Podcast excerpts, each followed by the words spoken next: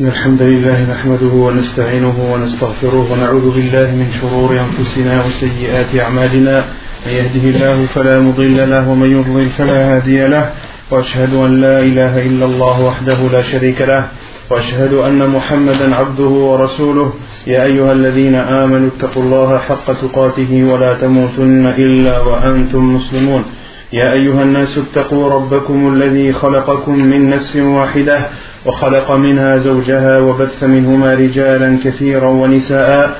واتقوا الله الذي تساءلون به والأرحام. إن الله كان عليكم رقيبا. يا أيها الذين آمنوا اتقوا الله وقولوا قولا سديدا. يصلح لكم أعمالكم ويغفر لكم ذنوبكم. ومن يطع الله ورسوله فقد فاز فوزا عظيما. أما بعد فإن خير الكلام كلام الله وخير الهدي هدي محمد صلى الله عليه وسلم وشر الأمور محدثاتها وكل محدثة بدعة وكل بدعة ضلالة وكل ضلالة في النار Donc la semaine dernière, on avait entamé le chapitre des sunan de la prière, des choses qui sont recommandées et préférables à faire et à accomplir durant la prière. Et euh, l'auteur a divisé ces sunan, ces choses recommandées à faire pendant la prière, les a divisées en deux, les verbales et celles qui se traduisent par des actes. Quelle, quelle est la définition d'une sunnah عند الفقهاء نعم Chez les juristes, quelle est la définition d'une sunnah يتاب فاعلها ولا يعاقب تاركها Ahsant. Une sunnah chez les juristes, c'est lorsque tu l'as fait, tu es récompensé, et lorsque tu la délaisses, tu n'es pas châtié. Et As-sunna umuman et la sunna en général, quelle est la définition? Quelle est la définition de la sunna en général? On avait déjà donné la définition. As-sunna, c'est tout ce que le prophète a dit, a fait ou a laissé faire. La sunna, c'est tout ce que le prophète a dit, a fait ou a laissé faire. Mais là, quand on parle de, de, de ici, en l'occurrence, on parle des choses qui sont préférables à accomplir et à faire durant la prière. Donc la semaine dernière, on avait parlé des sunnah verbales, des choses qui sont préférables à dire. On en a cité 10. La première était ahsan. l'invocation de l'ouverture. Ensuite, le deuxième, c'était le troisième.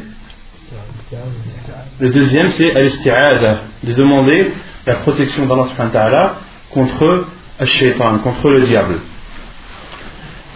Et on avait dit qu'entre aussi dans euh, al-sunan al-qawliya, la basmala, même si l'auteur ne l'a pas cité, l'avis le plus euh, fort des savants, le plus juste, c'est que la basmala aussi fait partie des sunan de la prière. Pour ceux qui ne considèrent pas euh, la basmala comme un verset de Fatiha, ceux qui considèrent la basmala comme un verset de Fatiha doivent obligatoirement la réciter. Quant à ceux qui ne considèrent pas euh, qu'elle fait partie de Fatiha et c'est l'avis le plus fort, Inch'Allah, ils euh, considèrent la basmala comme une chose préférable et recommandée à faire. طيب ensuite le troisième التأمين التأمين le fait de dire آمين et on a cité le hadith du prophète sallam فمن وافق تأمينه تأمين الملائكة غفر له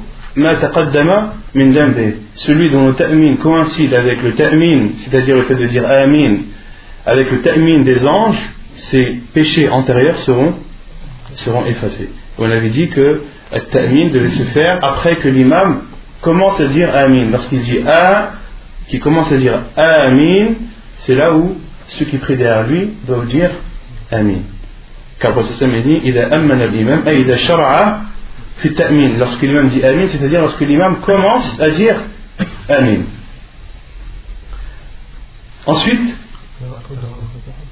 qira'atu al-qira'atu al-fatiha, la lecture après al-fatiha. Et cela dans les deux dernières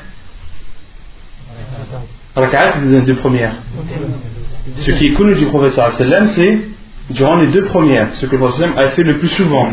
On avait dit qu'il était autorisé de temps en temps de réciter des sourates ou des versets après Al-Fatiha, même durant les, deux dernières les deux dernières ou durant la troisième de, de Maghrib.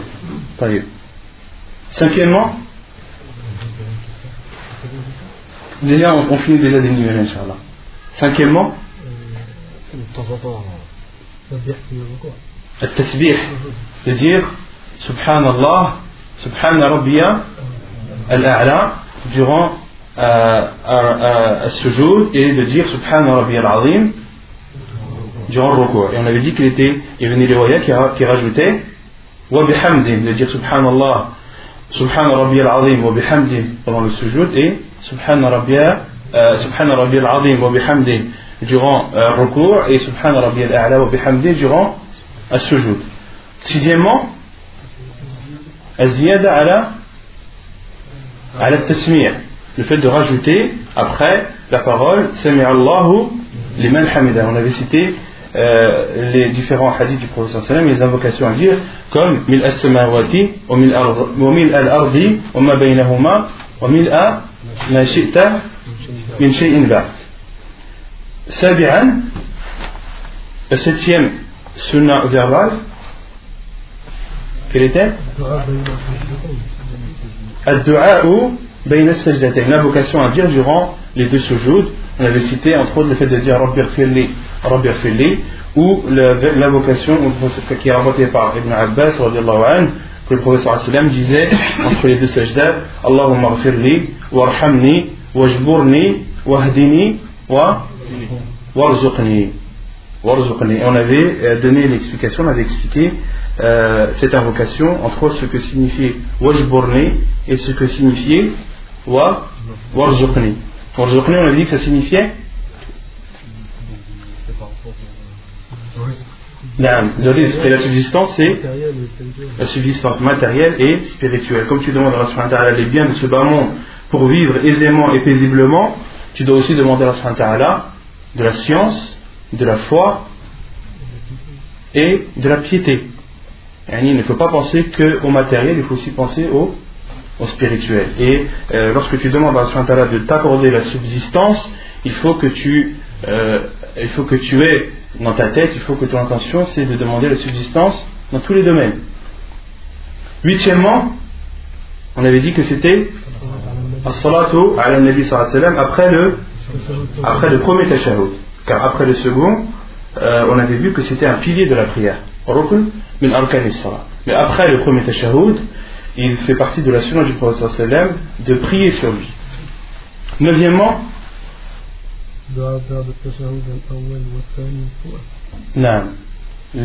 l'invocation après le premier tashahhud ainsi qu'après le après le, second tashahhud. On avait dit que l'invocation était légiférée après le premier tashahhud, mais également après le, le second. Pourquoi Car le prophète sallallahu alayhi wa sallam euh, faisait cela à chaque deux rak'at. Le prophète sallallahu alayhi wa sallam كان يدعو عند كل ركعتين. comme il a dit, euh, comme le- rapporté dans le hadith de Mas'ud, أن محمدا صلى الله عليه وسلم قال إذا قعدتم في كل ركعتين lorsque vous vous asseyez toutes les deux rak'at et ensuite le prophète صلى الله عليه وسلم a cité euh, التحيات et a dit par la suite ثم ليدعو ثم ليتخير أحدكم من الدعاء أعجبه إليه عليكم السلام ورحمة الله Et euh, dixièmement, la dixième sunna verbale, c'est le deuxième taslim. Le taslim thaniya, qui fait partie des sunnah, contrairement au premier taslim, qui lui fait partie des, des piliers de la prière. Donc de dire assalamu alaikum à droite fait partie des piliers de la prière, et ensuite de dire assalamu alaikum euh, wa rahmatullah à gauche, ou de dire assalamu alaikum ou assalamu, euh, alaikum wa rahmatullah, cela fait partie des, des de la prière. Et à la ce n'est pas parce que euh, cela fait partie, ce qu'on cite fait partie des sunnahs, c'est-à-dire des choses que lorsque tu les délaisses, tu n'es pas châtié, ça ne veut pas dire qu'il faut, qu'il faut les négliger. Au contraire, quand tu sais que cela fait partie de la sunnah du professeur sallam, empresse-toi de les accomplir et essaye de- d'accumuler le plus de bonnes actions possible. أنس Non. quand l'imam il, il fait le deuxième taslim et que nous on est derrière lui quand est-ce qu'on fait le premier taslim quand il a fini son deuxième taslim ou bien quand il a fini le premier Allahu a'lam. Non. طيب on continue يقول المؤلف السنن الفعلية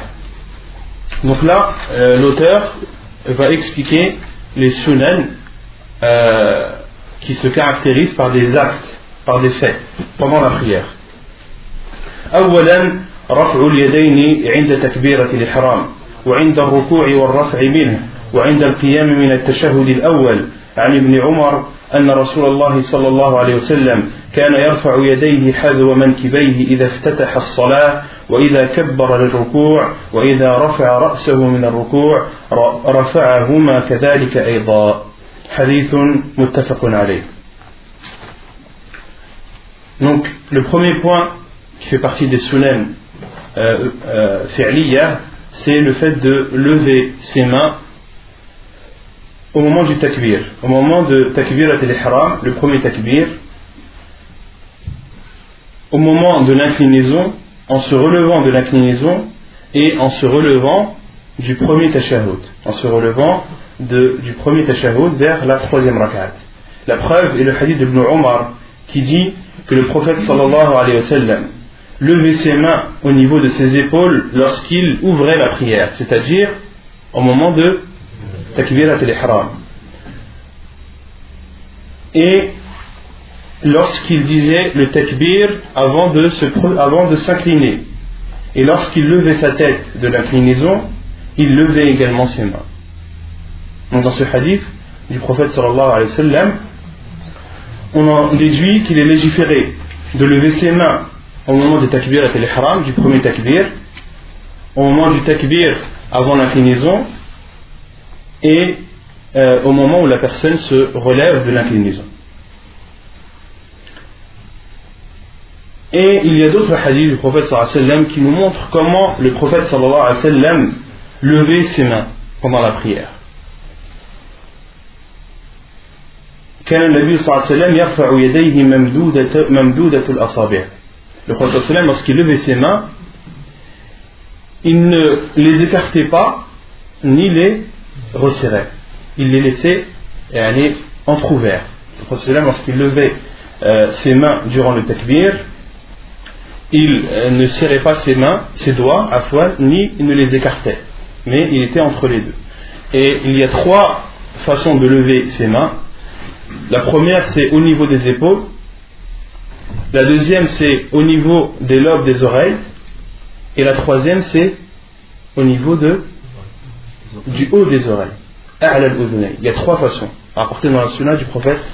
La première, de lever les mains au niveau des épaules la deuxième au niveau des lobes des oreilles, et la troisième au niveau des, du haut des oreilles. Non.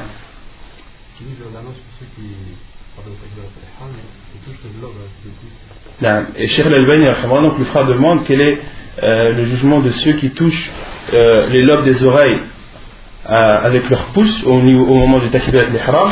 Cheikh Al-Albani considère cela comme une innovation, comme une bid'a. Cela n'a aucune source, aucune origine dans la sunna du prophète sallallahu alayhi wa sallam. Et ce qui est rapporté aussi dans la sunna du prophète sallam, trois façons.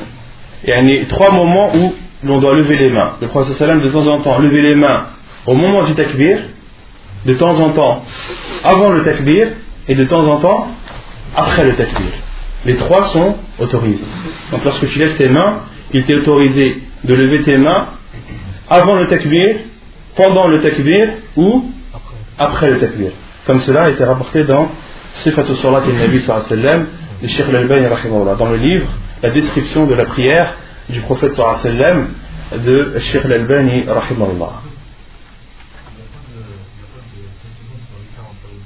Non, il n'y a pas de précision. Allahu Alam. Les 40 entre les deux mains, Allahu Alam.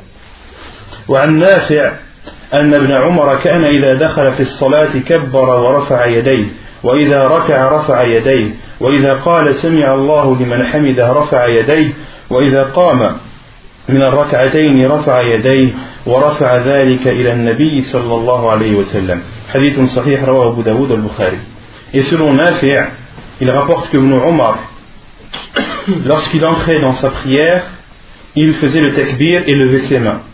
Et lorsqu'il s'inclinait, il levait ses mains. Lorsqu'il disait Sami Allahu liman hamidan, il levait ses mains. lorsqu'il se levait de la deuxième rak'at vers la troisième, il levait ses mains et il a euh, attribué cela au prophète sallallahu alayhi wa sallam. Autrement dit, ce hadith est un hadith mawqouf, c'est un, un fait d'un compagnon, mais que les savants à, qui les savants donnent le jugement de al-marfoua. C'est un fait d'un compagnon, mais qui a le jugement d'un hadith rapporté du prophète sallallahu. Pourquoi? Car à la fin, de, de l'Athar, euh, dit que Ibn Omar a attribué cela au prophète sallallahu alayhi wa. Donc c'est comme si le prophète sallallahu l'avait fait et le prophète sallallahu l'a fait. Qu'est-ce qu'on en déduit euh, Qu'est-ce qu'on a de plus par rapport au premier hadith qu'on a cité Non Entre le deuxième et le troisième La différence entre les deux hadiths, c'est le plus, c'est-à-dire que le prophète levait ses mains lorsqu'il se levait de la deuxième vers la troisième raka'a. Parce que cela n'est pas cité dans le premier hadith. Dans le premier hadith, il n'est pas cité le fait de, lever ses mains lorsqu'on se lève de la deuxième vers la troisième raka'a. Concernant euh, ce qu'on a cité au moment de takbirat al-ihram, au moment de l'inclinaison, en se relevant de l'inclinaison et en se relevant de la deuxième vers la troisième raka'a, cela, les savants disent que lever ses mains doit être fait tout le temps. Cela doit être fait tout le temps. Cela a été tout le temps rapporté du prophète sallallahu alayhi wa sallam. Il y a d'autres endroits de la prière, à d'autres moments de la prière, où il est, et qu'il fait partie de la sunna du prophète de lever ses mains, mais de temps en temps. Ce qu'on a cité là, il faut lever ses mains tout le temps. Et ce qu'on va citer par la suite, il faut lever ses mains de, de temps en temps. Non. Comme ça rapporté tout le temps par le prophète pourquoi ils l'ont mis en tant que sunna Ils l'ont pas mis en tant que forme de la... Pourquoi? Parce que c'est un fait du professeur Et ça ne fait pas partie de, de il n'a pas été cité dans, dans le hadith de Moussa Sarata. ويسن رفعهما أحيانا عند كل خفض ورفع لحديث مالك بن الحويرث أنه رأى النبي صلى الله عليه وسلم رفع يديه في صلاته وإذا ركع وإذا رفع رأسه من الركوع وإذا سجد وإذا رفع رأسه من السجود حتى يحاذي بهما فروع أذنين. حديث صحيح رواه النسائي والإمام أحمد في مسنده. Et il est légiféré de lever ses mains de temps en temps durant tous les mouvements de euh, rabaissement ou de relèvement. À chaque fois que euh, tu t'abaisses ou que tu te relèves de la prière, il fait partie de la sunna de temps en temps de lever tes mains à chaque fois que tu t'abaisses et à chaque fois que tu te relèves. La preuve est le hadith de Malik ibn al-Huwayri qui dit qu'il a vu le prophète sallallahu alayhi wa sallam lever ses mains pendant sa prière, lorsqu'il s'inclinait, lorsqu'il relevait sa tête de l'inclinaison, lorsqu'il se prosternait, lorsqu'il relevait sa tête de la prosternation jusqu'à lever ses mains au niveau du haut de ses oreilles.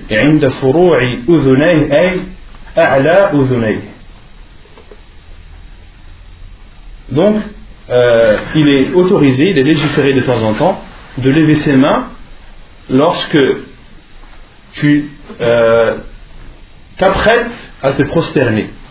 Lorsque tu veux te prosterner et que tu dis le takbir pour te prosterner, il t'est autorisé de temps en temps de lever tes mains.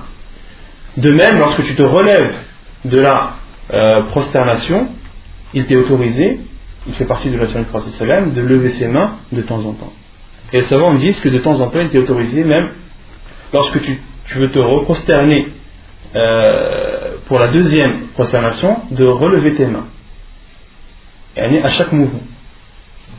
Même quand tu, te relèves de la première rakat. Même quand tu te relèves de la première rakat. Non. Mais pas, après le quoi Il n'y a pas de bah, Si, on a cité. au contraire, il faut lever tout le temps ses mains après le record. وكان le prophète sallam lever ses mains lorsqu'il disait سمع الله لمن حمده قبل قبل si أحيانا ثانيا وضع اليمين على الشمال فوق الصدر deuxièmement de fait de poser sa main droite sur sa main gauche sur sa poitrine. عن سهل بن سعد قال كان الناس يؤمرون أن يضع الرجل اليد اليمنى على على ذراعه اليسرى في الصلاة في الصلاة. قال أبو حازم لا أعلمه إلا ينمي ذلك إلى النبي صلى الله عليه وسلم. حديث صحيح رواه البخاري والإمام مالك في موطئه. Selon Sahl ibn Sa'd, il dit les gens étaient ordonnés de mettre les gens ordonnaient non, non. les gens ont reçu l'ordre de poser leur main droite sur leur avant-bras gauche pendant la prière. Et Abu Hazim a dit je ne sais pas, c'est-à-dire ibn Sa'd. Je ne sais, je, ne sais pas de Sahl ibn Sa'd. Je ne connais de Sahl ibn Sa'd.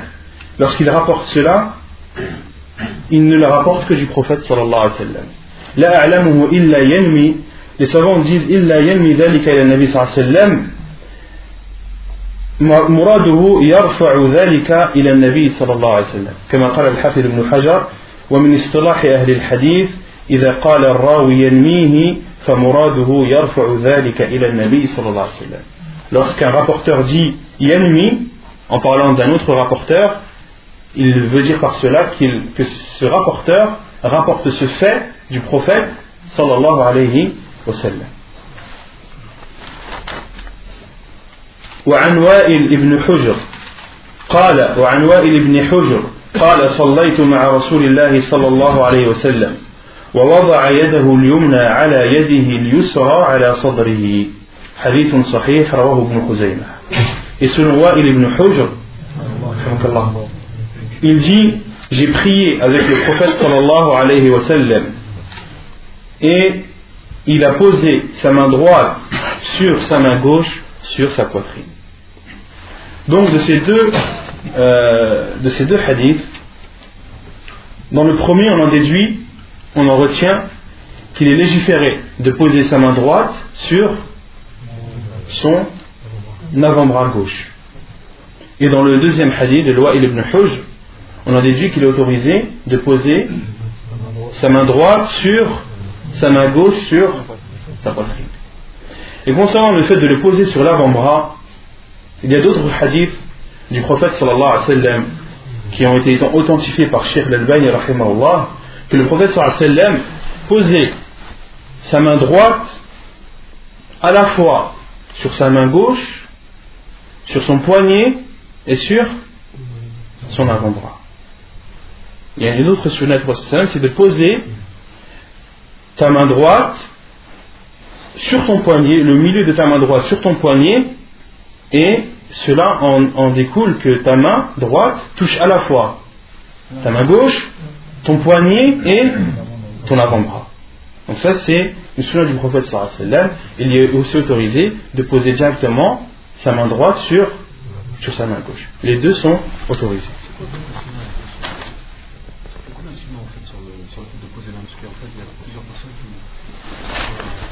Tu poses ta main droite sur ta main gauche, tu poses ta main droite sur ton poignet gauche, il en, il en découle que tu, ta main touche ta main, droite, ta main gauche, ton poignet et ton avant-bras gauche. Il est autorisé de poser sa main droite sur son avant-bras gauche, comme cela a été cité dans le hadith de Sahl ibn Sa'd.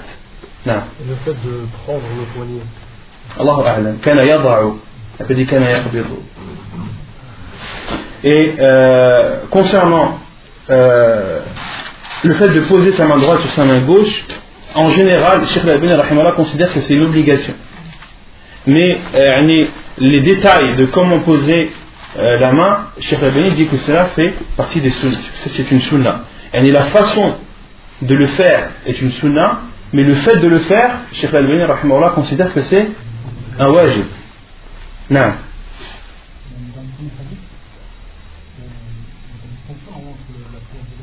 Non, il parle de rajul, il parle de, de, l'homme en général. Et cela est valable pour l'homme comme pour la femme. Et euh, les savants ont cité quelques sagesses euh, sur le fait de poser sa main droite sur sa main gauche pendant la prière ou sur son avant-bras gauche. Euh, certains savants disent que cela est une posture d'humilité envers Allah subhanahu wa ta'ala. Quand la personne pose sa main droite sur sa main gauche, cela fait, c'est une humilité et c'est un rabaissement devant Allah subhanahu wa ta'ala. Et d'autres savants, comme euh, a cité cela euh, Al-Hafid ibn Hajar dans, dans, son livre Fath al-Bari, il dit, et certains savants ont cité euh, des choses euh, très étonnantes, ils disent que l'intention réside dans, dans le cœur. Une personne, lorsqu'elle veut protéger quelque chose, qu'est-ce qu'elle fait? Qu'est-ce qu'elle fait? Elle l'entoure. Quand tu veux protéger quelqu'un d'un mal, qu'est-ce que tu fais? Tu prends dans tes bras, tu l'entoures. Et vous dit de même pour ton cœur. La personne, lorsqu'elle fait al-qab, lorsqu'elle pose sa main droite sur sa main gauche sur sa poitrine, c'est comme si elle, elle encerclait son cœur et qu'elle le préservait. Et concernant le fait de poser ses mains en dessous du nombril, les savants du hadith sont unanimes sur la faiblesse de ces hadiths. Tous les hadiths qui stipulent que le prophète posait euh, ses mains au-dessous de son nombril, les hadiths sont faibles. Ça, c'est une règle dans, euh, dans le hadith. Non. Euh, lève ici, voilà. Non. Au-dessus de la poitrine, ce n'est pas autorisé. En dessous, ce n'est pas autorisé. Ce qui est autorisé, c'est de faire comme le prophète sallam a fait. Et le prophète sallam posait sa main droite sur sa main gauche sur, sur sa poitrine.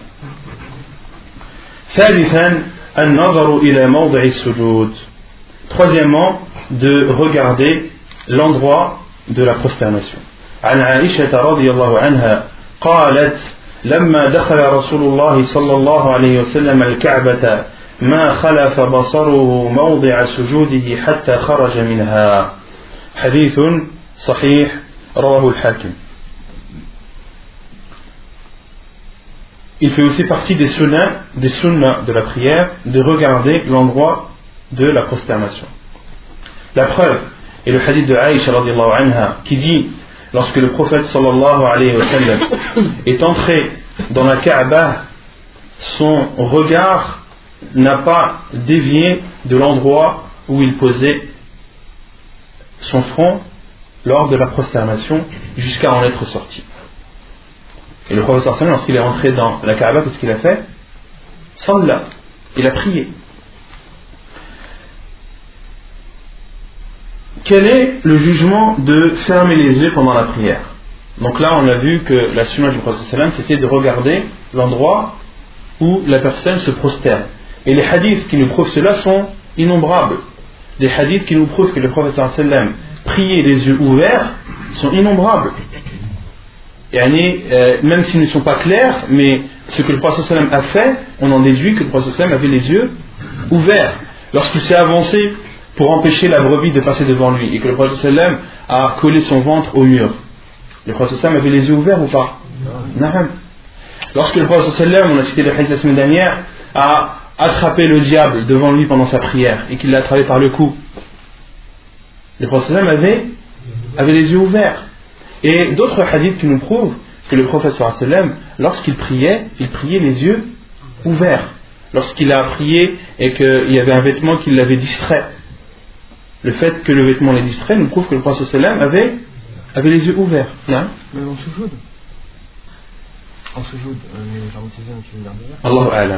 En sujoud, Allahu alam.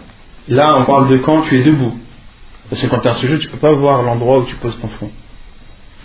Voilà. Non Il nous a dit que le prophète, il est rentré dans la Kaaba, il a fait salat. Et de quel côté il Comment? Ben, de n'importe quel côté. Il est dans la Kaaba? Ben oui. Ah, C'est dans la Kaaba, tu te diriges de n'importe quel côté. non. Et les savants, donc, euh, quel est le jugement de prier les yeux fermés? Les savants disent que cela est macro, que cela est détestable. Ils ne disent pas que c'est haram, ils disent que cela est détestable, que cela est déconseillé.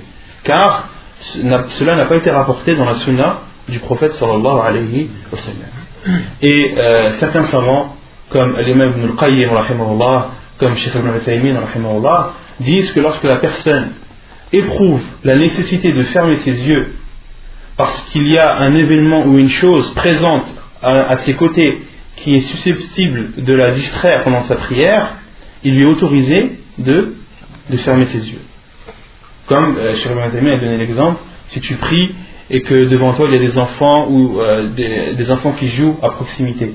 Et le fait que tu pries les yeux ouverts, tu risques de les regarder et d'être distrait pendant ta prière. Qu'il t'est autorisé de, de fermer tes yeux. Ou bien lorsque tu pries et qu'une chose euh, avec des décors ou euh, des formes bien précises qui seraient susceptibles de te distraire pendant ta prière, alors ferme tes yeux pour te concentrer. Les savants disent, dans des cas de nécessité et de besoin, il est, cela n'est pas détestable. Et l'imam al-Qayyim dit, Balwa mustahab. Et l'imam al-Qayyim dit, au contraire, quand il y a des cas comme cela, il est préférable de, de fermer les yeux. Wallahu a'lam. Est-ce qu'il y a quelque chose sur le fait de, de prier dans le noir Allahu a'lam. Euh, le, jugement concernant le fait de regarder l'imam Le jugement sur le fait de regarder l'imam pendant la prière, les savants disent cela est autorisé. Car les compagnons du prophète sallallahu alayhi wa sallam ont vu le prophète sallallahu alayhi wa sallam. Lorsqu'ils ont décrit la prière du prophète sallallahu alayhi wa sallam, ils ont vu la prière et ils ont vu le prophète sallallahu alayhi wa sallam prier. Et Cheikh Ibn Uthaymin dit on en déduit de, ces hadiths où les compagnons nous décrivent la prière du prophète sallallahu on, en, on en déduit qu'il est autorisé à celui qui prie derrière l'imam de regarder l'imam avec l'intention de d'apprendre sa prière. Donc ne regarde pas n'importe quel imam. Regarde un imam qui, euh, dont tu connais un suivi de la sunna, dont tu connais euh, du bien et de la science surtout. À quoi c'est ça de regarder un imam qui ne sait pas prier? Et Cheikh Ibn dit euh, à condition de ne pas tourner sa tête pendant la prière. C'est pas toi tu es dans le quatrième sauf à gauche et le même il est au milieu devant, de lever ta tête, de regarder à droite à gauche pour essayer de voir l'imam. Non. Là, Cheikh Ibn dit cela n'est pas légiféré. Si tu es derrière l'imam, de telle sorte que en levant ta tête ou en levant tes yeux, tu, as, tu, regardes l'imam et tu peux l'observer, là oui, cela est autorisé. رابعا أن يفعل في ركوعه ما تضمنته هذه الأحاديث من الهيئات Quatrièmement, de faire pendant l'inclinaison ce qui est rapporté dans les hadiths suivants. عن عائشة رضي الله عنها قالت كان رسول الله صلى الله عليه وسلم إذا ركع لم يشخص رأسه ولم يصوبه ولكن بين ذلك حديث صحيح رواه مسلم وأبو داود. وعن, وعن أبي حميد في وصف في وصفه لصلاة النبي صلى الله عليه وسلم قال وإذا ركع أمكن يديه من ركبتيه ثم هرس ظهره. وعن وائل بن حجر أن النبي صلى الله عليه وسلم كان إذا ركع فرج أصابعه. Quatrièmement, donc, نعم. إيش قلت أنا؟ نعم. وعن أبي حميد في وصفه لصلاة النبي صلى الله عليه وسلم وإذا ركع أمكن يديه من ركبتيه ثم هصر. نعم ثم هصر ظهره. وعن وائل بن حجر أن النبي صلى الله عليه وسلم كان إذا ركع فرج أصابعه. Donc, pendant l'inclinaison, le prophète Aïcha anha rapporte que le prophète sallallahu alayhi wa sallam, lorsqu'il était en état d'inclinaison, il ne levait pas sa tête ni la rabaissait, mais la mettait entre les deux. Le prophète lorsqu'il était en inclinaison, il ne baissait pas sa tête ni la relevait, mais entre les deux. Et selon Abu Humayd, lorsqu'il rapporte la prière du prophète il dit Et lorsqu'il s'inclinait, il saisissait ses genoux avec ses mains. Et euh, alignait son dos.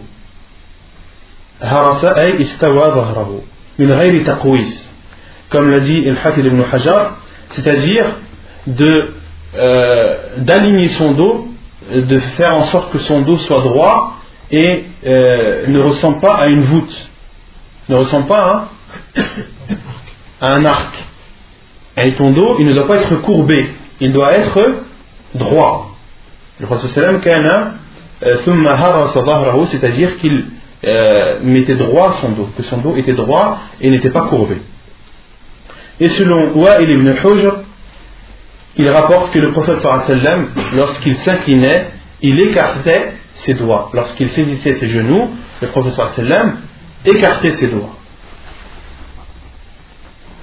وعن أبي حميد أن رسول الله صلى الله عليه وسلم ركع فوضع يديه على ركبتيه كأنه قابض عليهما ووتر يديه فنحاهما عن جنبيه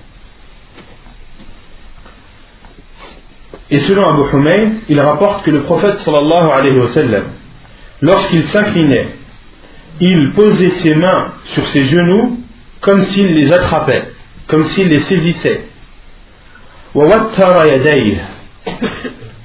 Et le prophète sallam tendait ses mains et ses bras comme étendu la corde d'un arc. Comme étendu la corde d'un arc. Et le professeur sallam écartait ses mains et ses bras de, de ses côtés.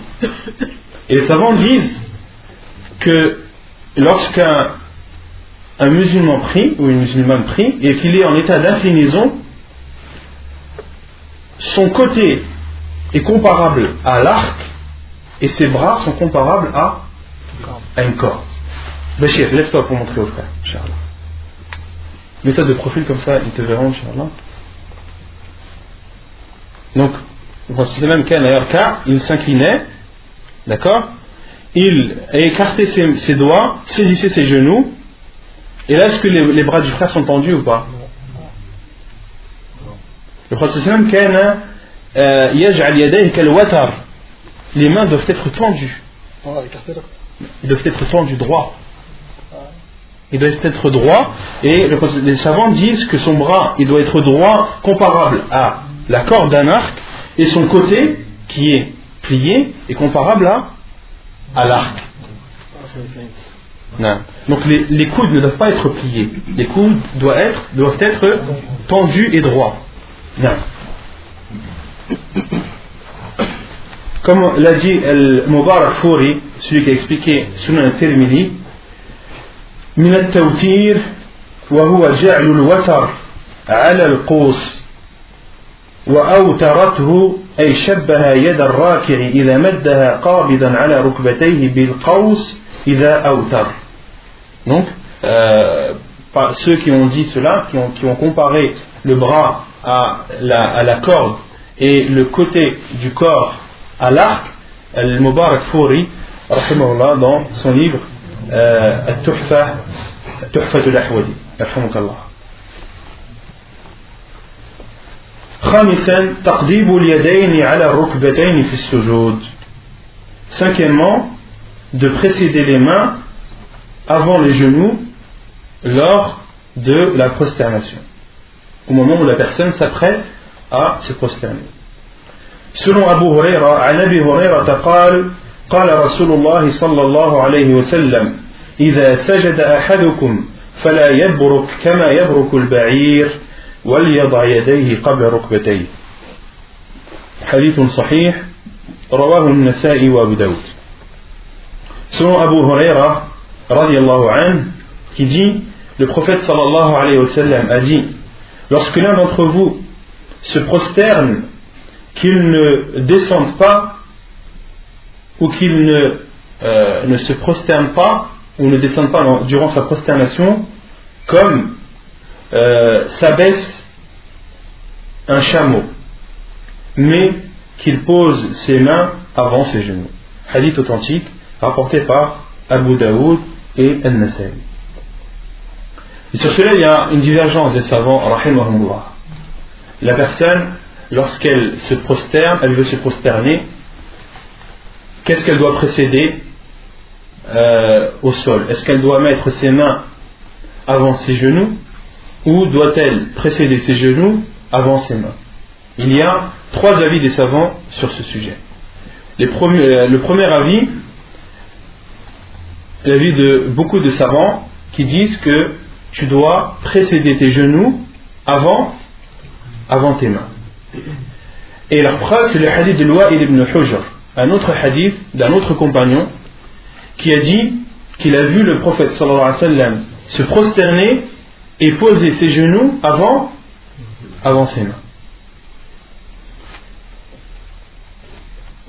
Et ils disent aussi que les genoux du chameau, que le chameau, lorsqu'il s'abaisse, lorsqu'il est debout et qu'il s'abaisse, il précède ses genoux avant, il précède ses mains à fois, il précède ses mains, il précède les pas de devant, qui sont considérés comme ses mains, avant ses pattes de, de derrière, qui sont considérés comme les genoux. Ça, c'est le premier avis. Le deuxième avis, les autres savants disent non. Tu dois précéder tes mains avant tes genoux. Car dans ce hadith, le hadith d'Abu Huraira, le prophète euh, a dit et qu'il pose ses mains avant ses genoux. Ils disent les genoux du chameau sont sur ses pattes avant. Les genoux du chameau et les genoux des animaux en général sont sur ses pattes avant. Ils disent, euh, concernant l'articulation du genou, vous voyez le genou comment il est articulé? Il est articulé vers l'avant. Et le coude est articulé vers, vers l'arrière.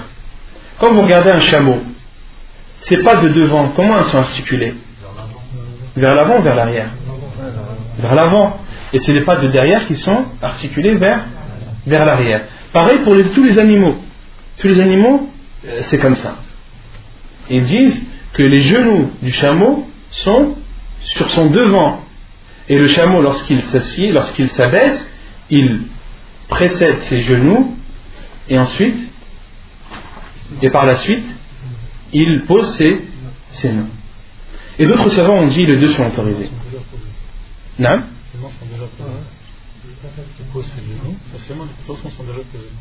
non, il les, il les, euh, il les allonge.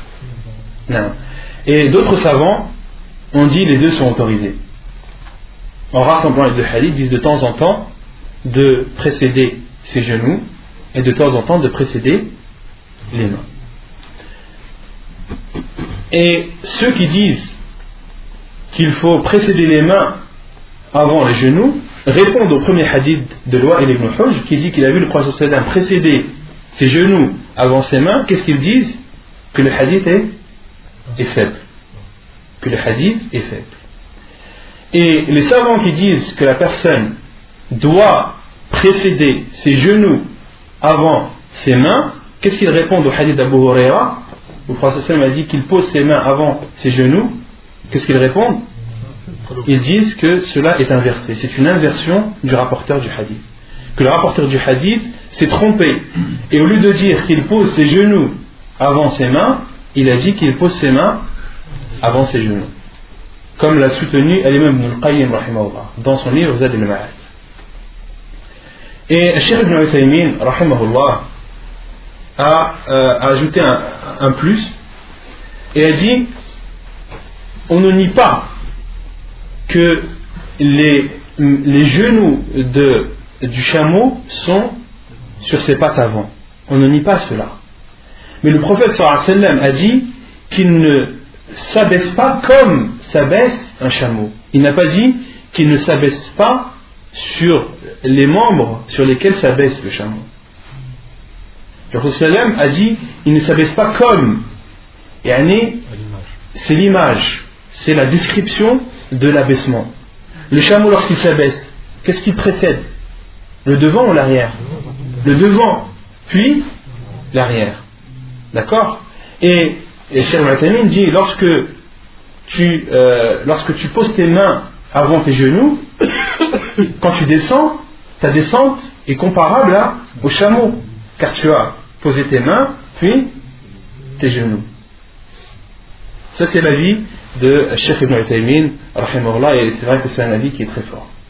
Et euh, le Sheikh Al-Abbad, qu'Allah le préserve, dit le prophète sallam nous a interdit de nous baisser comme s'abaisse un chameau, c'est-à-dire avec force, avec violence. Que le chameau, lorsqu'il s'abaisse, il s'abaisse avec force. Et on entend le bruit du chameau lorsqu'il lorsqu'il s'abaisse. Et euh, Sheikh Al-Abbad dit que le prophète nous interdit de, de descendre rapidement et avec force, comme, comme descend le chameau. Donc ça, ce sont les avis des savants. À la les avis les plus, euh, les plus répandus, c'est soit tu euh, précèdes tes mains avant tes genoux, d'accord, en considérant que le hadith de Abu Huraira est authentique et que ce n'est pas une inversion de la part du rapporteur, ou bien tu considères que le hadith de Loa ibn Hujr qui dit qu'il a vu le prophète sallam mettre ses genoux avant ses mains, qu'il est authentique et que le hadith d'Abu Huraira est inversé, tu as le choix entre les deux. Et suis la vie euh, dans lequel tu es le plus apaisé, suis les savants envers lesquels tu as le plus confiance. Et que celui qui voit son frère poser ses mains avant ses genoux ou ses genoux avant ses mains, alhamdulillah, il ne faut pas euh, que cela soit euh, une source de divergence ou d'animosité entre les frères. Non. Donc Michel Al-Haddad donc lui dit qu'on pose les mains en premier alors Non, Cheikh dit que tu poses tes genoux avant. Il dit le mieux c'est de poser ses genoux avant ses mains. Comme le Cheikh Ibn Baz aussi, euh, Cheikh Ibn Baz dit Al-Amr Cheikh Ibn Baz dit euh, tu as euh, le choix yani, que tu poses tes mains avant tes genoux ou tes genoux avant tes mains cela est, euh, est semblable mais Cheikh Ibn Baz dit mais le mieux c'est de poser ses genoux avant ses mains Wallahu a'lam سادسا أن يفعل في سجوده ما تضمنته هذه الأحاديث من الهيئات Sixièmement, de faire durant sa prosternation ce qui est rapporté dans les hadiths suivants. عن أبي حميد في وصفه صلاة النبي صلى الله عليه وسلم قال فإذا سجد وضع يديه غير مفترش ولا قابضهما واستقبل بأطراف أصابع رجليه القبلة حديث صحيح رواه البخاري وأبو داود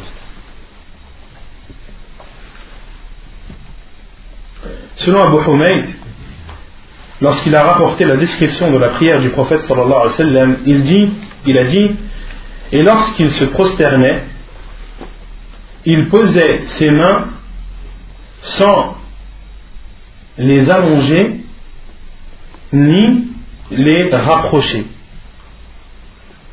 C'est-à-dire que le prophète sallam ne posait pas ses avant-bras par terre.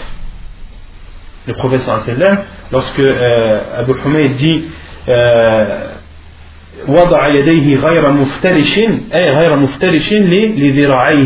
il ne posait pas ses avant-bras par terre. Car cela est une ressemblance aux chiens en particulier et aux animaux en général.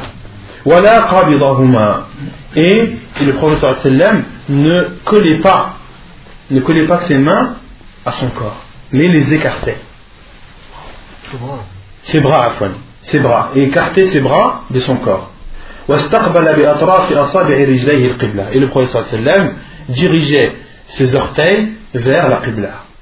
Dirigeait ses orteils vers la Qibla, hadith authentique rapporté par euh, Al-Bukhari et Abu Daoud. وعن البراء قال قال رسول الله صلى الله عليه وسلم إذا سجدت فضع كفيك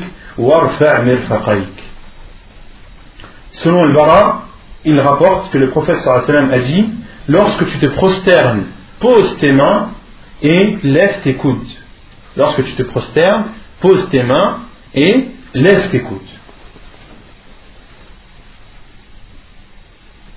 وعن عبد الله بن مالك ابن بحينة أو بحينة أن النبي صلى الله عليه وسلم كان إذا صلى فرج بين يديه حتى يبدو بياض إبطيه حديث متفق عليه Et selon Abdullah ibn Malik, il dit, le prophète sallallahu alayhi wa sallam, lorsqu'il priait, écarter ses mains jusqu'à faire apparaître la blancheur de ses aisselles, jusqu'à ce que la blancheur des aisselles du prophète sallam apparaissait. Autrement dit, le prophète sallam écartait ses bras pendant euh, sa prosternation. Et dans un autre hadith, euh, rapporté par un musulman, حتى لو أن بهمة أرادت أن تمر تحت يديه لمرت مرت Dans un autre hadith du prophète sallam rapporté par Muslim, des compagnons ont dit le prophète sallam écartait ses mains, ses bras pendant sa prosternation, de telle sorte qu'un agneau pouvait passer, Pouvait passer sous son bras. نعم. وعن عائشة قالت فقدت رسول الله صلى الله عليه وسلم وكان معي على فراشي فوجدته ساجدا راصا عقبيه مستقبلا بأطراف أصابعه القبلة حديث صحيح رواه ابن خزيمة والبيهقي اسم عائشة رضي الله عنها elle dit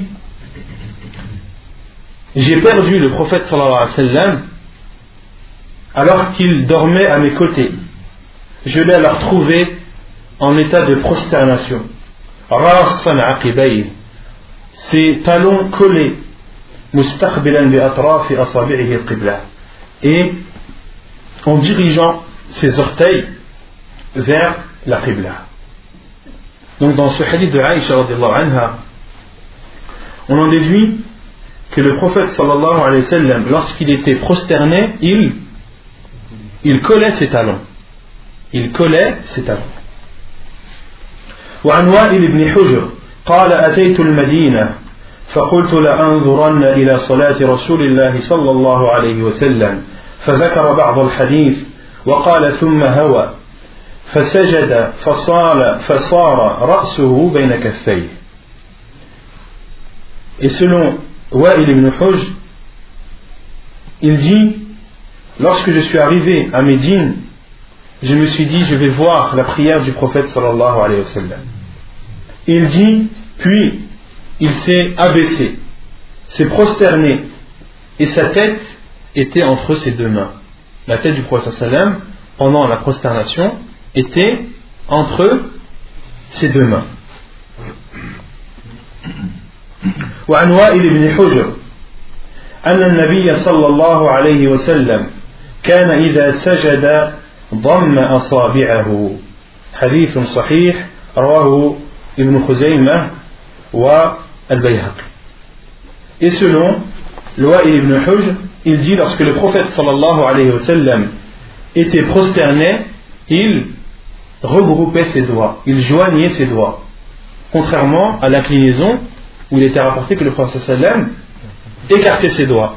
Pendant l'inclinaison, lorsque tu saisis tes genoux, écarte tes doigts. Pendant ta prosternation, rejoins, joins tes doigts et ne les, ne les écarte pas. وعن البراء قال كان رسول الله صلى الله عليه وسلم إذا سجد فوضع يديه بالأرض استقبل بكفيه وأصابعه القبلة Et selon le Bara, il dit, le prophète sallallahu alayhi wa sallam, lorsqu'il se prosternait, il posait ses mains au sol, sur le sol, et dirigeait ses mains ainsi que ses doigts en direction de, la Qibla. Et il est rapporté que Ibn Umar anhu, faisait partie des compagnons qui euh, faisaient le plus attention à ce que chacun de ses membres soit dirigé vers la Qibla pendant sa prière. Il faisait même attention à son pouce. quand vous posez votre main, quand vous joignez les doigts, les personnes ont tendance à négliger le pouce. Tes doigts sont dirigés, mais ton pouce est, est décalé. Ibn Umar anhu, faisait attention même à son pouce. Et lorsqu'il collait ses doigts, il collait aussi son pouce aux autres doigts pour qu'il soit lui aussi dirigé en direction de la Qibla. بين السجدتين على الهيئة التي تضمنتها الأحاديث الآتية. Septièmement, de s'asseoir entre les deux prosternations comme cela est rapporté dans les hadiths suivants. عن عائشة قالت وكان يفرش رجله اليسرى وينصب رجله اليمنى حديث صحيح رواه مسلم وأبو داود وعن ابن عمر قال من سنة الصلاة أن تنصب القدم اليمنى واستقباله بأصابعها القبلة والجلوس على على اليسرى حديث صحيح رواه النسائي Selon Aïcha anha, le prophète sallallahu alayhi wa sallam s'asseyait sur son pied gauche et relevait son pied droit. Entre les deux sajdas, ce que le prophète sallallahu alayhi wa sallam faisait le plus souvent et ce qui est le préférable à faire, c'est de s'asseoir sur le dessus de son pied gauche, et que le dessus de son pied gauche soit à même le sol, et de relever le pied droit. De mettre le pied droit debout. Vous voyez ou pas? Vous voulez une démonstration? Il faut que le pied droit soit vertical et s'asseoir sur le pied gauche.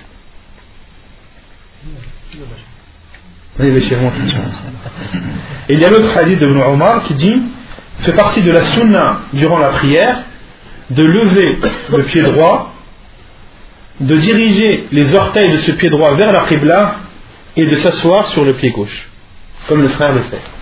Là, il est assis sur son pied gauche, son pied droit est debout et les orteils de son pied droit sont dirigés vers, vers la qibla. Ça, c'est euh, l'assise entre les deux prosternations. C'est ce que le prophète faisait le plus souvent. وعن طاووس قال قلنا لابن عباس في الإقعاء على القدمين فقال هي السنة فقلنا له إنا لنراه جفاء بالرجل فقال ابن عباس بل هي سنة نبيك صلى الله عليه وسلم أثر صحيح رواه مسلم وأبو داود il y a une autre sunna entre les deux sujouds, ce que les savants appellent al-iqa'a. Qu'est-ce que l'iqa'a Qui connaît l'iqa'a Non. Fais une démonstration, de ça.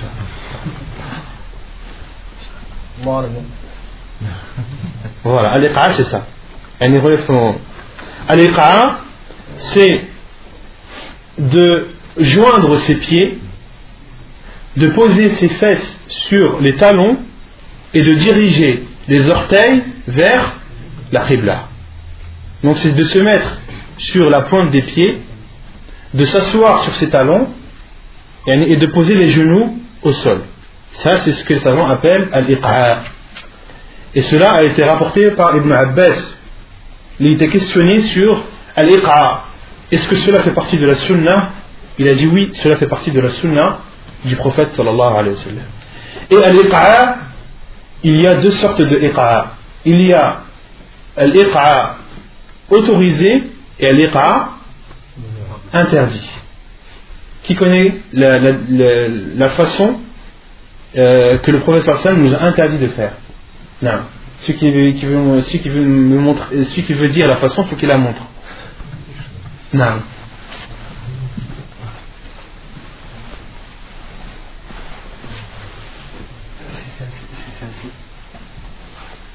Si Celle-là.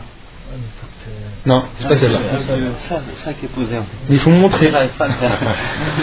Donc, l'iqa qui est interdit, qui, qui, peut, qui peut le faire C'est c'est de poser de poser euh, les, euh, les fesses par terre et de s'asseoir en, en, en, en, dirigeant les, les orteils vers la qibla, d'accord En écartant les jambes vous prenez l'iqa autorisé, d'accord Donc, Abeshir, je vais faire une démonstration, Inch'Allah. Donc, l'iqa autorisé, la posture autorisée entre les deux sujouds, c'est de coller les talons, d'accord De coller les talons et de poser les fesses sur les talons avec les orteils dirigés vers la qibla. Et ce qui est interdit, c'est d'écarter les jambes et de poser ses fesses entre ses jambes, de telle sorte que son pied droit et à sa droite et son pied gauche à sa gauche et ses fesses posées à même le sol et les mains posées sur le sol. Le professeur sallam a interdit, a interdit cela car il a dit que c'est comparable au chien, que c'est ainsi que, que ça soit le chien. Vous avez saisi ou pas? Hein? Tourne, tourne tout le frein, Inch'Allah, vers la Qibla.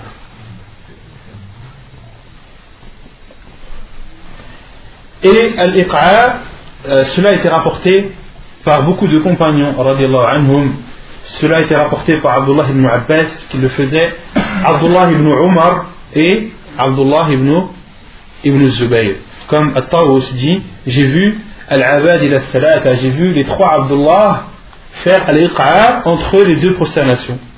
Et il parle des trois Abdullah en parlant de Abdullah ibn Abbas, Abdullah ibn Umar et Abdullah ibn Zubayr radiallahu anhuma. Voilà, certaines personnes le font ça quand ils viennent pour se lever. Ils font euh, l'istiraha et après ils font cette chose et après ils montent. C'est autorisé ça Ils font quoi Iqa Allah A'lam. Al-Iqa, ce que je sais, c'est que c'est une sunna entre, entre les deux, les deux sajdas. Allahu A'lam. ثامنا لا ينهض من السجود حتى يستوي جالسا de ne pas se relever de la prosternation jusqu'à s'asseoir. عن أبي قلابة أو قلابة عن أبي قلابة بارك الله فيك قال أخبرنا مالك بن الحويرث الليثي أنه رأى النبي صلى الله عليه وسلم يصلي فإذا كان في وتر من صلاته لم ينهض حتى يستوي قاعدا حديث صحيح Rawah al-Bukhari wa Daoud. Autrement dit, euh, qu'il faut observer une assise avant de se relever de la prosternation vers, vers la troisième, vers la deuxième ou la quatrième raka'a. C'est-à-dire, jalsat al la, la, la posture du repos. La preuve est le hadith d'Abi Qilabah qui dit que Al-Malik ibn Huwayris al-Laythi lui a informé qu'il a vu le prophète sallallahu alayhi wa sallam prier. Et lorsqu'il était dans les raka'at impairs de sa prière, il ne se levait pas tant qu'il n'avait pas observé une assise, tant qu'il ne, s'était pas assis. Autrement dit, durant les raka'at impairs, durant la première ou, la troisième, lorsque le professeur sallam se relevait de la deuxième prosternation de la première raka'at, il ne se levait pas directement, mais s'asseyait, puis se relevait. Pareil, lorsqu'il se levait de la troisième vers la quatrième raka'at. Et certains savants euh, disent que le prophète a fait cela vers la fin de sa vie, lorsqu'il était fatigué, lorsqu'il euh, en éprouvait le besoin. Mais beaucoup d'autres savants ne sont pas de cet avis et ils disent que le sallam a dit Sallu priez comme vous m'avez vu prier et euh, lorsqu'il a enseigné euh, lorsqu'il a la prière entre autres à Malik ibn al-Huwayrith il lui a enseigné la, prière du prophète sallam et il lui a dit prie comme tu m'as vu prier. Et le Malik, euh, Malik ibn al-Huwayrith rapporte ce hadith du professeur C'est lui qui rapporte le hadith priez quand vous m'avez prié et c'est lui aussi qui nous rapporte que le prophète sallam lorsqu'il était dans une rak'at impaire de la prière et qu'il voulait se lever il s'asseyait entre temps تاسعا أن يعتمد على الأرض إذا قام من الركعة عن أيوب عن أبي قلاب قال جاءنا مالك بن الحويرث فصلى بنا في مسجدنا هذا فقال إني لا إني لأصلي بكم وما أريد الصلاة ولكن أريد أن أريكم كيف رأيت النبي صلى الله عليه وسلم يصلي. قال أيوب فقلت لأبي قلابة وكيف كانت صلاته؟ قال مثل صلاة شيخنا هذا يعني عمرو بن سلمة. قال أيوب. وكان الشيء وكان ذلك الشيخ يتم التكبير وإذا رفع رأسه عن السجدة الثانية جلس واعتمد على الأرض ثم قام. حديث صحيح. رواه البخاري والبيهقي. Neuvièmement, de céder ou de poser ses mains sur le sol lorsque l'on se lève. Autrement dit, après, jalsat al-istiraha. La preuve, selon Ayoub, selon Abi Qilaba, il dit Malik ibn Huwayrith est venu à nous et a présidé la prière dans notre mosquée. Puis a dit Je prie, je préside la prière, mais je ne veux pas la prière. Je fais cela car je veux vous montrer comment j'ai vu le professeur sallam accomplir sa prière. Mon but n'est pas de prier et de présider la prière pour vous, mais mon but est de vous montrer comment j'ai vu le prophète sallam prier. Ayoub dit, et j'ai dit à Abi Qilaba, comment était sa prière? Ayoub, euh, Abi lui a dit, la prière était comparable à la prière de cet homme âgé, en parlant de Amr ibn Salama. Et Ayoub dit, et ce cher, cette personne âgée, disait le takbir, yutimmu takbir. Yutimmu takbir, c'est-à-dire qu'il disait à takbir dans sa totalité. Qu'il disait, pendant sa prière, Allahu Akbar, dans sa totalité. Pourquoi? Car des gens disent, par exemple lorsqu'ils veulent s'incliner, Allah, ou bien quand ils veulent se prosterner, Allah, on entend que Allah. Alors que la science du prophète c'est de dire Allahu Akbar. Et Amr ibn Salama, lorsqu'il disait le takbir, takbir. Il le disait dans sa totalité. Et le fait de dire Allahu Akbar, ou bien de dire Allahu et de dire Akbar dans, dans, dans, son intérieur, cela fait partie des, des innovations de la prière. وإذا رفع رأسه عن السجدة الثانية et lorsqu'il relevait sa tête de la deuxième prosternation il s'asseyait puis s'appuyait euh, en s'aidant du sol s'appuyait sur le sol puis se levait puis se levait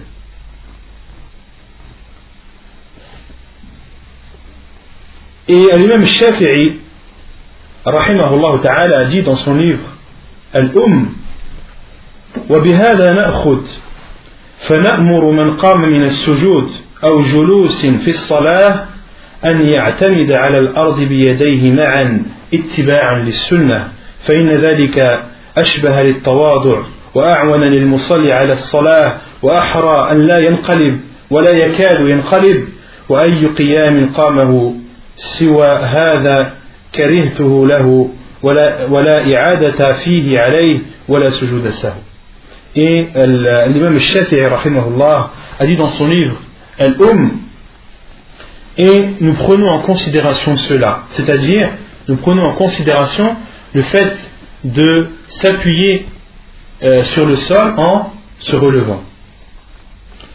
Et nous ordonnons cela à celui qui se lève de la deuxième prosternation vers, vers la troisième, ou de celui qui est assis, autrement dit, dans, dans le tashahhud, dans le premier tashahhud, lorsqu'il veut se lever vers la troisième raka'a. Et que cela est meilleur pour la personne et est plus euh, sécuritaire pour lui, sécurisant pour lui, afin qu'il ne se retourne pas. Comment? Hein? Il a, il a dit, c'est d'abord une preuve de modestie pendant la prière, de se relever en s'aidant, en appuyant ses mains sur le sol. Il a dit, premièrement, c'est une preuve de modestie. Ensuite, deuxièmement, cela permet à la personne de ne pas se, de ne pas se retourner en arrière, de ne pas tomber en arrière. Car on voit des personnes, lorsqu'elles se lèvent en posant les mains sur les cuisses, sans les poser par terre, on voit des personnes qui tombent, des personnes qui sont déjà tombées, qui sont déséquilibrées vers l'arrière, ou des personnes qui, ont failli tomber, qui ont été déséquilibrées. Pourquoi? Parce qu'ils sont levés sans, s'être appuyés sur le sol. Et même Shafi'i dit, et cela, on doit faire cela car on se doit de suivre la sunna du prophète sallallahu alayhi wa sallam. Concernant la manière de poser les mains sur le sol, il y a deux façons. Les savants ont, divergé. Certains savants ont dit tu poses tes mains sur le sol. Tu poses la paume de tes mains sur le sol. D'autres savants, comme Sheikh Al-Bani disent tu poses tes mains, tes poings sur le sol. Tu fermes tes mains comme un point et tu les poses sur le sol comme, euh, comme al-ajin, comme un boulanger lorsqu'il fait sa pâte, comme quand, il pétrit sa, pâte, comment ses mains sont Elles sont fermées, comme un point, et il pétrit sa pâte. Et il y a un hadith du prophète qui rapporte que le prophète sallallahu alayhi wa sallam, lorsqu'il se levait, il posait ses poings sur le sol. Il s'aidait de ses poings. Et le hadith a été authentifié par Sheikh Al-Bani. Et d'autres savants ne considèrent pas ce hadith comme authentique et disent par conséquent que tu t'aides, tu poses tes mains sur le sol, tu les poses, et tu poses la paume des mains sur le sol. Un deux avis, celui qui, considère le hadith authentique, il, euh, il, euh, il, pose ses points. Celui qui considère que le hadith n'est pas authentique, il pose la paume de ses mains. Non.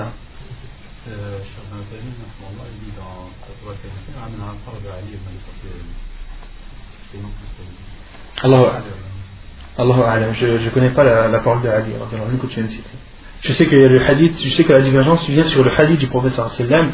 Euh, les savants qui ne considèrent pas de poser le point disent que le hadith est faible.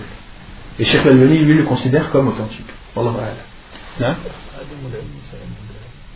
non et, euh, et le fait que Ali anhu euh, dise qu'il n'a jamais vu le prophète sallam euh, poser euh, ses mains sur le sol en s'aidant pour se relever, le fait que Ali anhu ait nié cela, est-ce que ça veut dire que le prophète ne l'a jamais fait? Aïcha n'a-t-elle pas dit qu'elle n'a jamais vu le prophète euh, uriner debout? N'a-t-elle pas dit que celui qui vous rapporte que le prophète a uriné debout, il a menti? Elle n'a pas dit ça? Bien sûr. Et des compagnons qui ont vu le prophète uriner debout. Des compagnons du prophète qui ont vu le, le, le prophète euh, uriner debout. Et les savants ont dit que Aïcha a informé de, de ce qu'elle savait. Et celui qui sait, c'est une preuve contre celui qui, qui ne sait pas.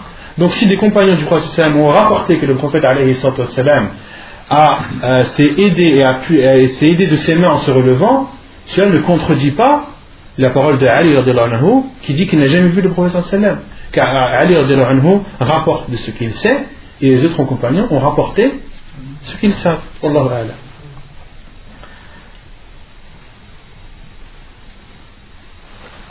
أن يكون عاشرا أن يكون جلوسه في التشهدين على ما جاء في هذه الأحاديث عن أبي حميد أنه قال في وصفه صلاة النبي صلى الله عليه وسلم فإذا جلس في الركعتين جلس على رجله اليسرى ونصب اليمنى وإذا جلس في الركعة الآخرة قدم رجله اليسرى ونصب الأخرى وقعد على مقعدته. وعن ابن عمر رضي الله عنه أن رسول الله صلى الله عليه وسلم كان إذا جلس في الصلاة وضع كفه اليمنى على فخذه اليمنى وقبض أصابعه كلها وأشار بإصبعه التي تلي الإبهام ووضع كفه اليسرى على فخذه اليسرى Donc, euh, dixièmement, le fait de s'asseoir pendant les deux tashahouds, comme cela est rapporté dans les hadiths suivants. Selon Abu Humayd, qui rapporte dans sa description de la prière du prophète sallallahu alayhi wa sallam, lorsqu'il s'asseyait, toutes les deux rak'at, au moment des deux rak'at, c'est-à-dire pendant le premier tashahhud, il s'asseyait sur son pied droit et mettait debout son, il s'asseyait à fois sur son pied gauche et relevait son pied droit. et lorsqu'il s'asseyait durant la dernière raka'a, c'est-à-dire durant le, le dernier tashahhud, قدم رجله اليسرى ونصب الأخرى وقعد على مقعدته il passait son pied droit en dessous de son pied gauche à la en dessous de son pied droit qui était vertical, posé verticalement, et il s'asseyait sur son côté. Il s'asseyait sur son côté. Et ça, c'est ce que les savants appellent at-tawarruk. C'est ce que les savants appellent at-tawarruk. Il y a dans euh, les assises dans la prière, il y a al-iqa, ce qu'on a montré tout à l'heure, il y a al-iftirash, ce que le frère nous a montré tout à l'heure, et il y a at-tawarruk. Tu peux nous montrer at-tawarruk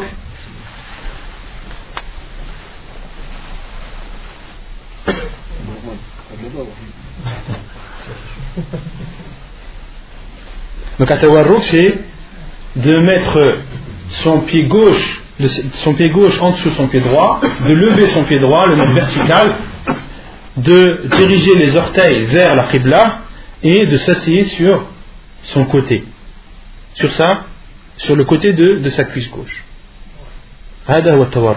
Et ça, le prophète le faisait durant la dernière raka'a, c'est-à-dire durant le dernier tashahhud. Des prières à trois ou à quatre. Des prières à trois ou à quatre raka'at. Non.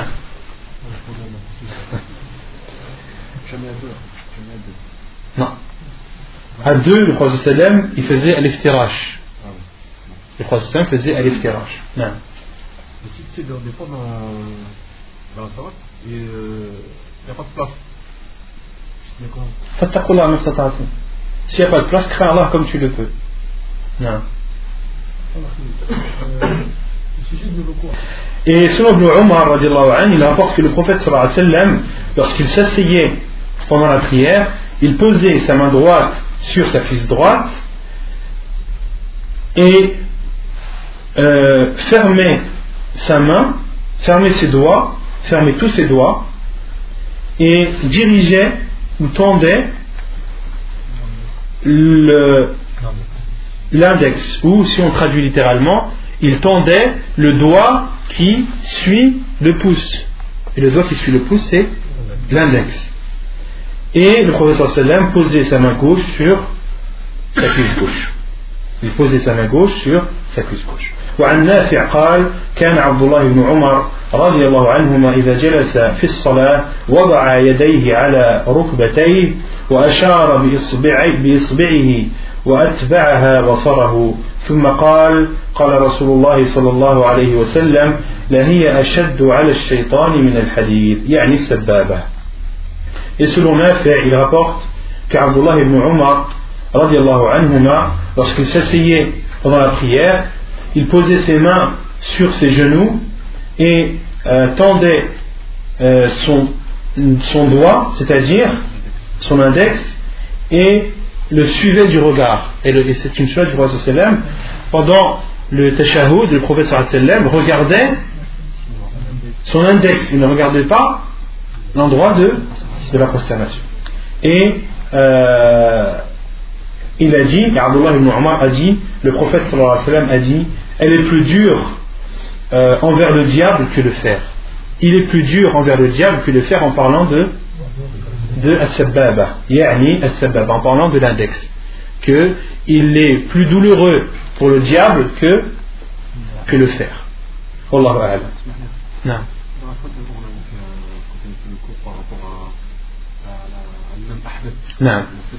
Allah alam, j'ai pas de réponse à faire. L'imam Ahmed a dit Qu'est-ce que le mot shadid Qu'est-ce qu'il voulait dire par shadid? Est-ce que c'était euh, bouger rapidement ou est-ce que c'était euh, euh, que le doigt soit rigide? Allah alam. J'ai pas trouvé de réponse. Non? Celui qui a la parole de Cheikh Al-Albani qui me la rapporte. Je sais que Cheikh Al-Albani il cite la parole de l'imam Ahmed dans son livre Sifat al-Salat al-Nabi sallallahu mais qu'est-ce que l'imam Ahmed veut dire par shadid? Allahu a'lam, je ne sais pas. il doit, tu vois, quand tu fais ta chaoud, il doit toujours être euh, dirigé. Vers... Non, on avait expliqué ça, que l'index, Cheikh Albani dit que l'index ne doit pas, tu ne dois pas le monter ni le descendre, tu dois le, le bouger. Et lorsque tu le bouges, il ne doit pas dévier de la Qibla. Car quand tu pries, tous tes membres doivent être dirigés vers, vers la Qibla. Ça, c'est l'avis de Cheikh Albani, rahimahullah. Non.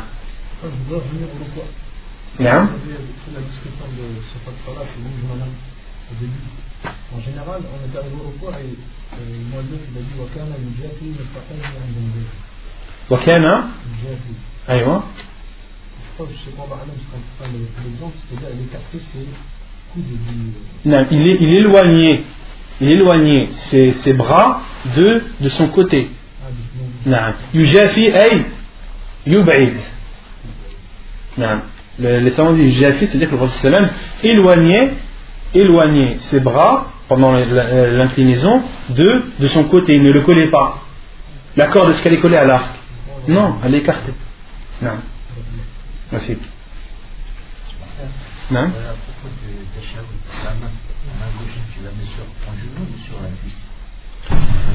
Dans le hadith du prophète il a rapporté qu'il posait sa main droite sur euh, sa main sur sa cuisse gauche. Et c'est vrai qu'il y a le hadith de Abdullah ibn Omar qui rapporte qu'il posait sa main, ses mains sur, sur son genou. Allah Il faut que je, il faut que je fasse une recherche sur cela. Non. Ouais, mais peux pas mains quand tu fais tu vois? Mais ta main, tu la poses ou tu tiens avec ton genou Parce qu'il y a un mais tu vois, tu tiens ton, ton genou, tu vois. Pendant le, euh, le tawarruk Ouais. Allah Je sais pas. قل هاتوا برهانكم إن كنتم صادقين. مذكور؟ أنه أنه يقبض على ال نعم apparemment le frère me dit je suis pas au courant que Cheikh Al-Albani c'est ce qu'il dit que على اليد اليمنى واليد اليسرى بارك الله فيك donc là le, le non non donc là le frère me, dit que Cheikh Al-Albani rapporte un hadith qui prouve que le prophète sallam lorsqu'il était durant le dernier tashahhud en posture de tawarruk qu'il saisissait son genou gauche avec sa main gauche. Donc, Inch'Allah, cela fait partie de la sunna du professeur sallam. Barakallahu. Non. C'est par rapport au tawarruk. C'est euh, au niveau du pied gauche, est-ce que les orteils doivent être dirigés vers la Qibla? Comment tu veux faire? comment, comment, comment, tu fais pour diriger euh... C'est ce que je fais. Je sais pas si. C'est au niveau du tibia, comme ceci. Allahu alam akhi. Parce que moi j'avais entendu qu'elle euh, était possible cette. Euh, Allahu alam la adri, je sais pas. Je sais pas. Ah Petite question Non je reviens en arrière pour les sourates, c'est toi Non, pas Quand on parle dans, sur les sourates, le fait que quelqu'un commence à réciter, est-ce qu'il y a un ordre chronologique pour réciter les sourates Est-ce qu'il y a un ordre chronologique? C'est-à-dire, est-ce qu'il suit euh, dans ce qu'il y a dans le Coran? C'est-à-dire, il commence par réciter surat. Les savants disent, le, le fait de suivre, Rachid, le fait de suivre euh, l'ordre de, citer les, les euh, de réciter les sourates, les savants disent le mieux, le préférable, c'est de suivre l'ordre du mushaf.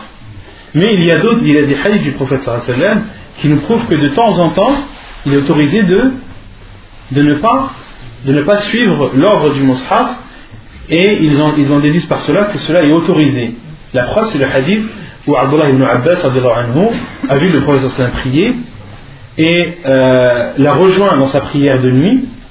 Et le prophète a commencé par lire Surat al-Baqarah, puis Surat al-Nisa, et ensuite Al-Imran. Les savants ont dit que euh, Tartib, euh, ce n'est pas une obligation de suivre l'ordre du Coran, mais que cela était, était autorisé. Allah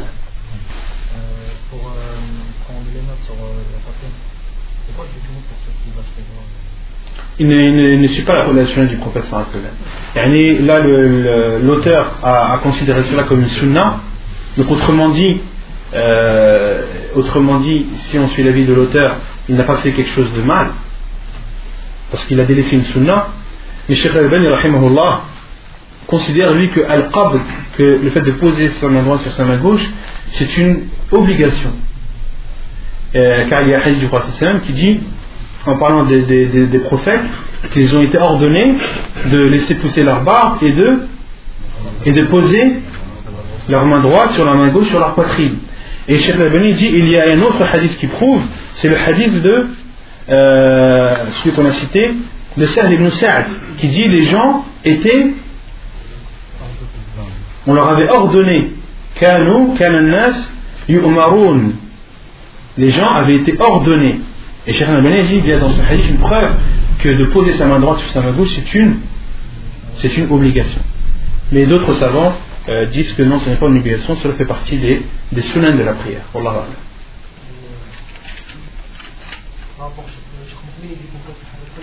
Non.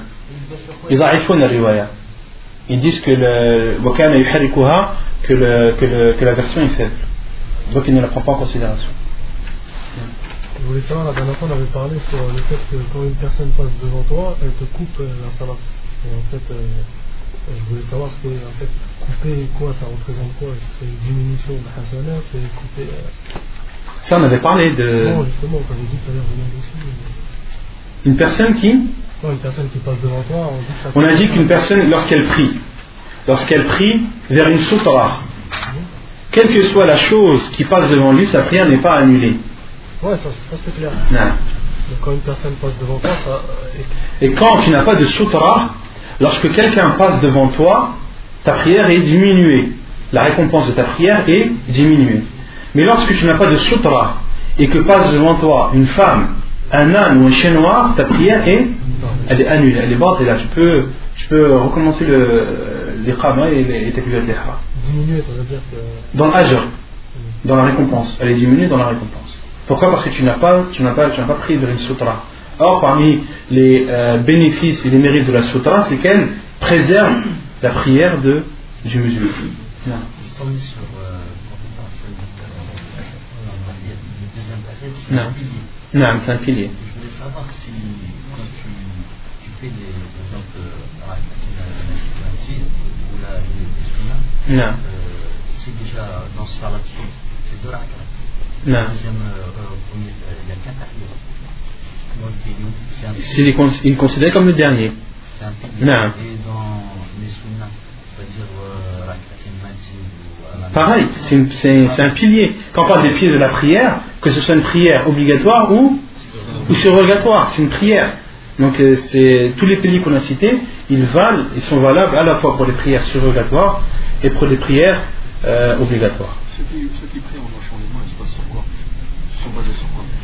Ils n'ont aucune, ils ont aucune preuve. Parce que les mêmes, ceux qui disent que, que comment dire, qui, qui n'est pas légiféré de, de, de, poser ses mains droites sur ses mains gauches, sur sa main gauche sur la, sur la poitrine, il, euh, il se base sur des paroles euh, qui ont été mal comprises de, de, de Malik, l'imam Malik, et alors que l'imam Malik, a rapporté dans son livre Al-Muwatta le hadith que le prophète posait